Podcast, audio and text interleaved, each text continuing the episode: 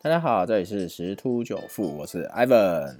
哦，这个最近欧美这边真的是呛呛棍。好，那我们来快速来看一下啊，欧美的一些情况。那欧洲股市是呢，啊，连续涨了四天，啊，到了十个月的一个高点。啊，除了这几天一直在提的疫情啊，啊的这个疫苗的，或者是那个呃刺激法案呐，好，其实就是这些关系啦。啊，还有脱欧。啊，但是这几天最大的一个算新闻的影响是刺激法案这一块，因为之前有点反反复复嘛，那这两天尘埃落定，确定会出台，哦，所以激励的欧股、哦美股，呃，都是不断在涨。那这个昨天美股也是三大指数又在创新高了哈，好，其其实就是这个财政刺激啦，好，啊。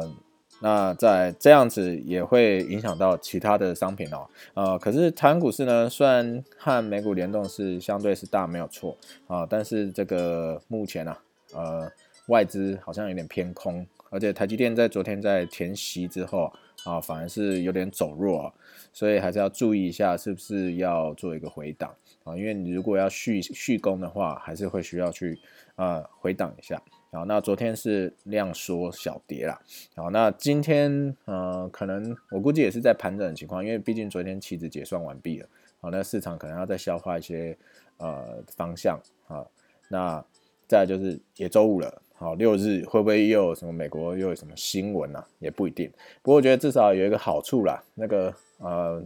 川普即将下台，不会像以前假日的时候在推特上啊随便放话，造成隔天的那个股市啊各个金融商品大幅波动。然后所以就以后啊这个就不用太担心。好，所以在我们再来看到最重要有一个就是目前所有呃金融商品在涨的最主要原因是因为美元指数不断的下跌。好，美元指数是美元指数昨天跌到最低跌到八九点七二三。好，后来收盘的时候也是跌啊，也还没有收到九十以上。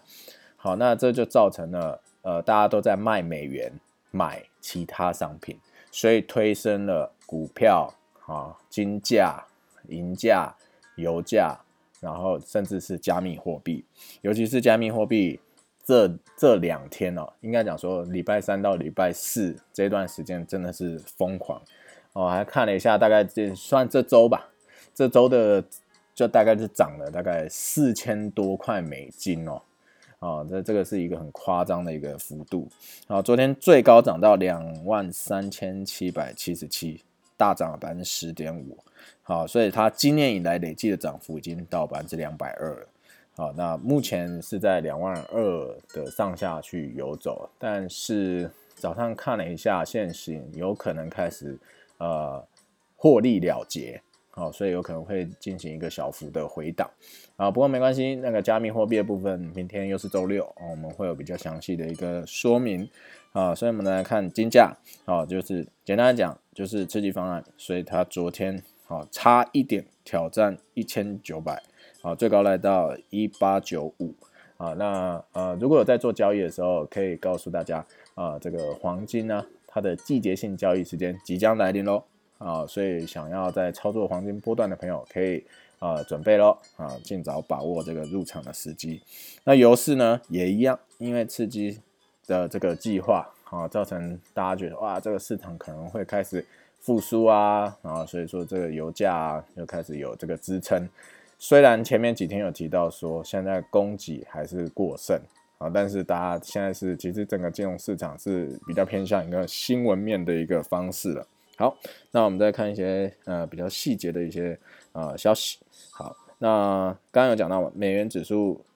贬破九十是两年半的新低，所以要注意一件事情，呃，当一些美国一些政策或者是一些事件影响到美元指数的时候，当它开始止跌回升，那就代表股票。以及各类的金融商品有可能要开始跌了，好，这个千万要注意哦。呃，虽然以前那个川普的希也是希望是美元强势啦，啊，但是现在其实他很难去控制啊，因为毕竟现在是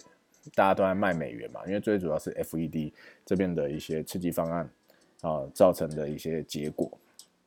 好，那再就是还有一个就是台湾的部分呢，呃，证交所公布和富士罗素合编的这个台湾五十指数会新增联勇三零三四。那会剔除光宝科二三零一啊，所以说如果有在追踪台湾五十指数的这个呃朋友们啊，这一些波动要稍微注意一下啊。那未来联勇啊，可能也会变成是一个呃比较热门的一个投资标的，可以再稍微关注一下。那最后啊，呃，我这边有看到一个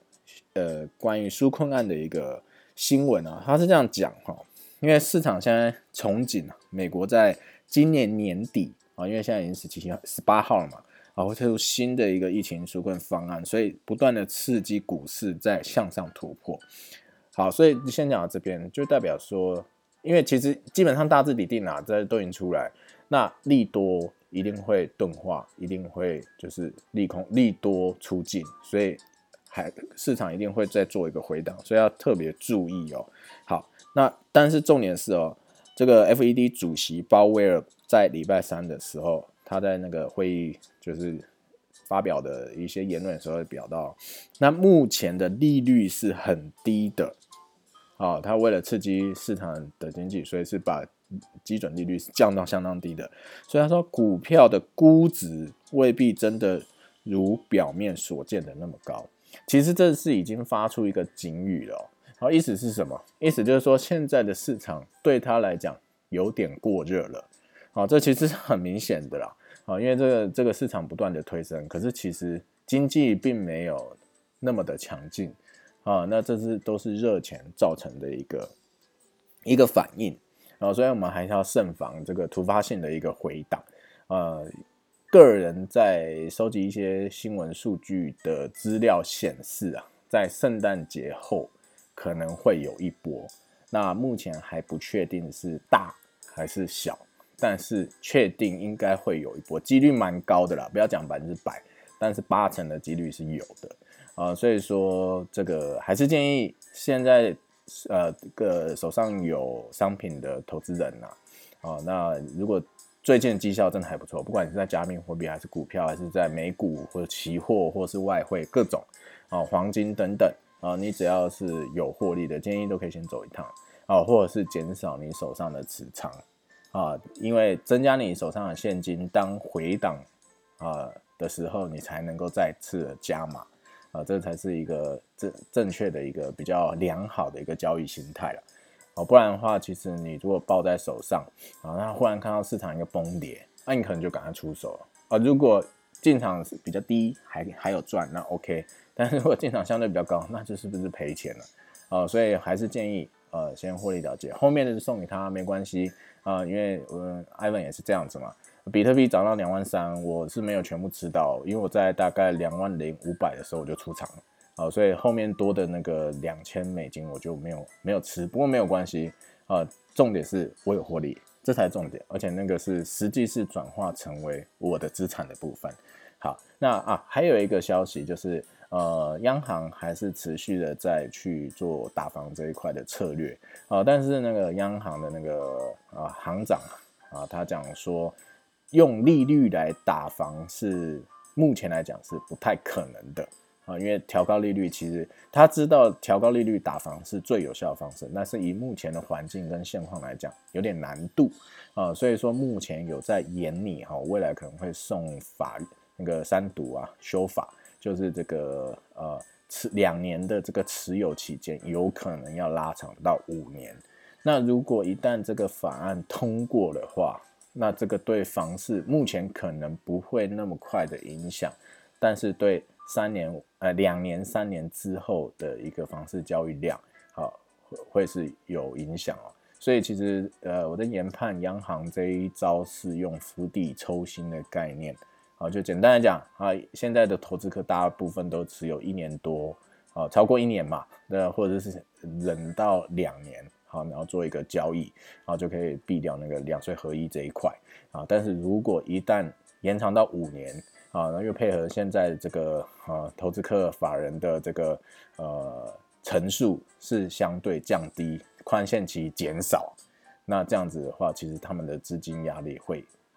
增加哦，会增加。那那就可以有效的抑制买卖。好，但但是当然，真正的住房的这个刚性需求或者是需的一些住房买卖是不受到影响，因为自然人是还好的。好，所以央行这样子去做这些政策的出台，其实最主要是为了稳定房价，不要让台湾人民买不起。好，其实这都是政府的利益，都是好的。但是这个以之前的节目也有说到嘛，现在的房价的推升，其实就是热钱造成通膨。然后，所以大家都想要有保值的资产。好，那房市的部分，我会再密切注意。那如果有一些新的一些看法，我们会再跟各位分享。好，那就祝各位投资愉快喽，拜拜。